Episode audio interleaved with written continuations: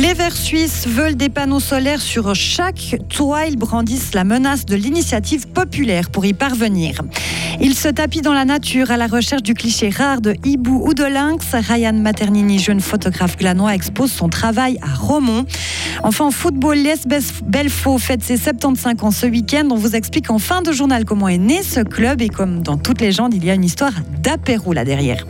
Week-end humide et instable avec euh, des averses orageuses parfois intenses. Isabelle Taylor, bonjour. Bonjour tout le monde.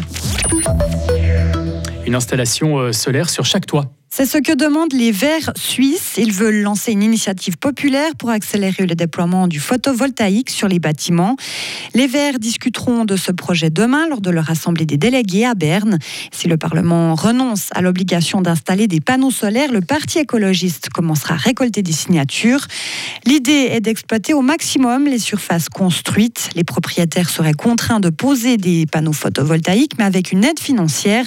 Delphine Kloppelstein-Brogini, conseillère nationale verte à l'intérieur même de l'initiative, on a vraiment un accompagnement de l'État qui permettrait d'accompagner les propriétaires. C'est pas simple, évidemment. Un moment de transition, c'est un moment où on doit prévoir un accompagnement sur mesure. Mais ce qu'il faut savoir, c'est que s'il y a un investissement au départ qui a un certain coût, à terme, le déploiement solaire est extrêmement rentable aussi pour les propriétaires. Mais ce qui est vrai, et on le reconnaît, c'est un coût de départ. Et pour ça, il faut avoir une sécurité sur l'investissement, voir ce que ça représente. Toutes ces questions sont absolument légitimes. Elles doivent pouvoir se régler grâce à un accompagnement de l'État peut-être à l'aide à l'investissement au départ, par exemple, ou assurer un investissement sur le long terme, de savoir à combien on peut revendre l'énergie pour pouvoir faire un plan d'investissement pour s'y retrouver. On doit accompagner cette transition, c'est important. Le Conseil des États s'est exprimé contre l'obligation d'installer des panneaux solaires. Le dossier revient donc au Conseil national lors de la session de septembre. Une bactérie attaque des euh, plombs de gingembre en Suisse allemande. Elle a été détectée dans 12 exploitations agricoles, notamment dans les cantons de Berne et de Zurich. L'Office fédéral de l'agriculture explique que les plants ont été importés d'Allemagne et qu'ils ont maintenant été détruits. Les résultats des analyses menées par la Confédération ne sont pas encore connus. Cette bactérie n'est pas dangereuse pour l'être humain ni pour les animaux. Étendre la lutte contre le surpoids à la Suisse romande. C'est ce que souhaitent les trois associations derrière le projet Neuchâtel s'attaque au surpoids.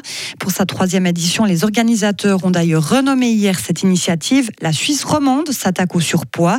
Le principe reste le même, aider des personnes en situation d'obésité sans régime en améliorant leur bien-être durant trois mois.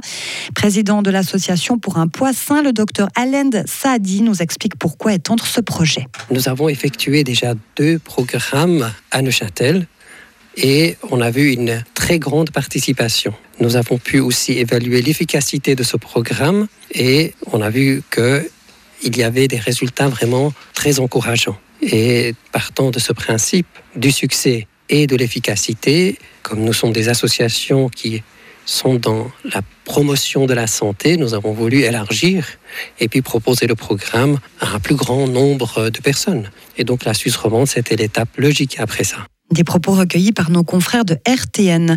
Les inscriptions sont déjà ouvertes et le projet débutera le 17 septembre prochain.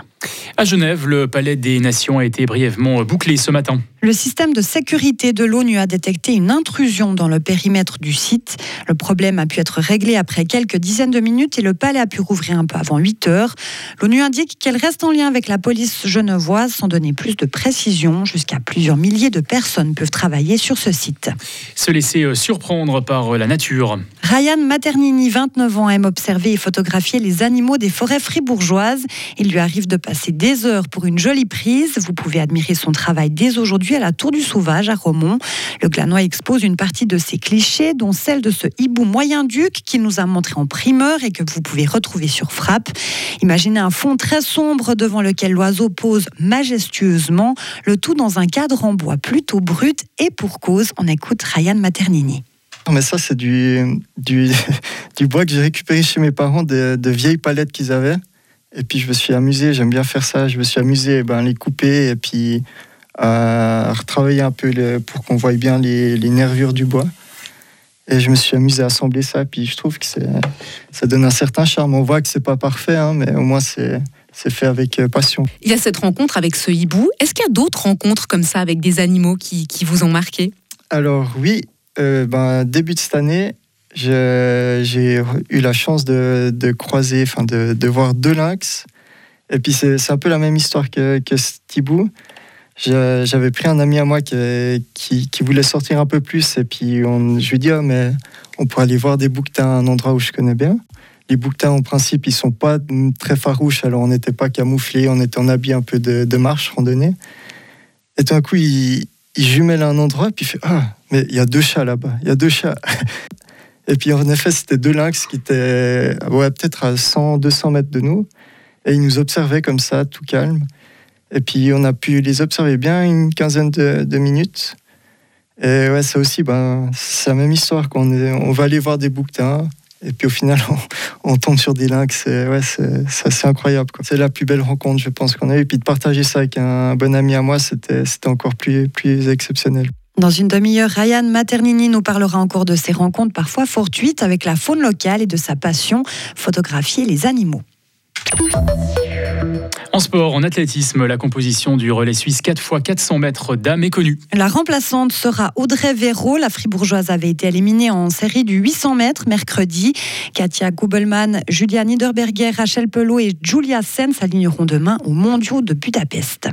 Le S Belfaux fête ses 75 euh, ans ce week-end. Le club de football est établi en deuxième ligue depuis des années. En 2006, la première équipe avait même remporté le championnat et la coupe fribourgeoise. À Belfaux, tout le monde s'en souvient, mais par contre, peu de monde connaît les origines du club. Son coprésident Steve Goliard remonte le temps jusqu'en 1948. Alors c'est assez drôle parce que quand on fait justement un jubilé, on regarde un tout petit peu l'histoire du club. Et puis, euh, comme on a pu euh, voir et dans les archives, c'était drôle parce que le club a été fondé autour d'une table, autour d'un verre, et puis en fait le, nom de l'étoile sportive, comme on nous a expliqué, venait en fait d'une marque de vin blanc qui buvait à l'époque. Un club de sport est né d'un apéro. Les festivités des 75 ans de l'IS Belfaux seront lancées ce soir au terrain de la Route des Prés. L'entrée est gratuite. Demain, un tournoi de juniors sera suivi d'un match qui opposera les anciennes gloires du club. Et enfin, dimanche à 10h, la Une recevra le FC Fribourg. Retrouvez toute l'info sur frappe et frappe.ch.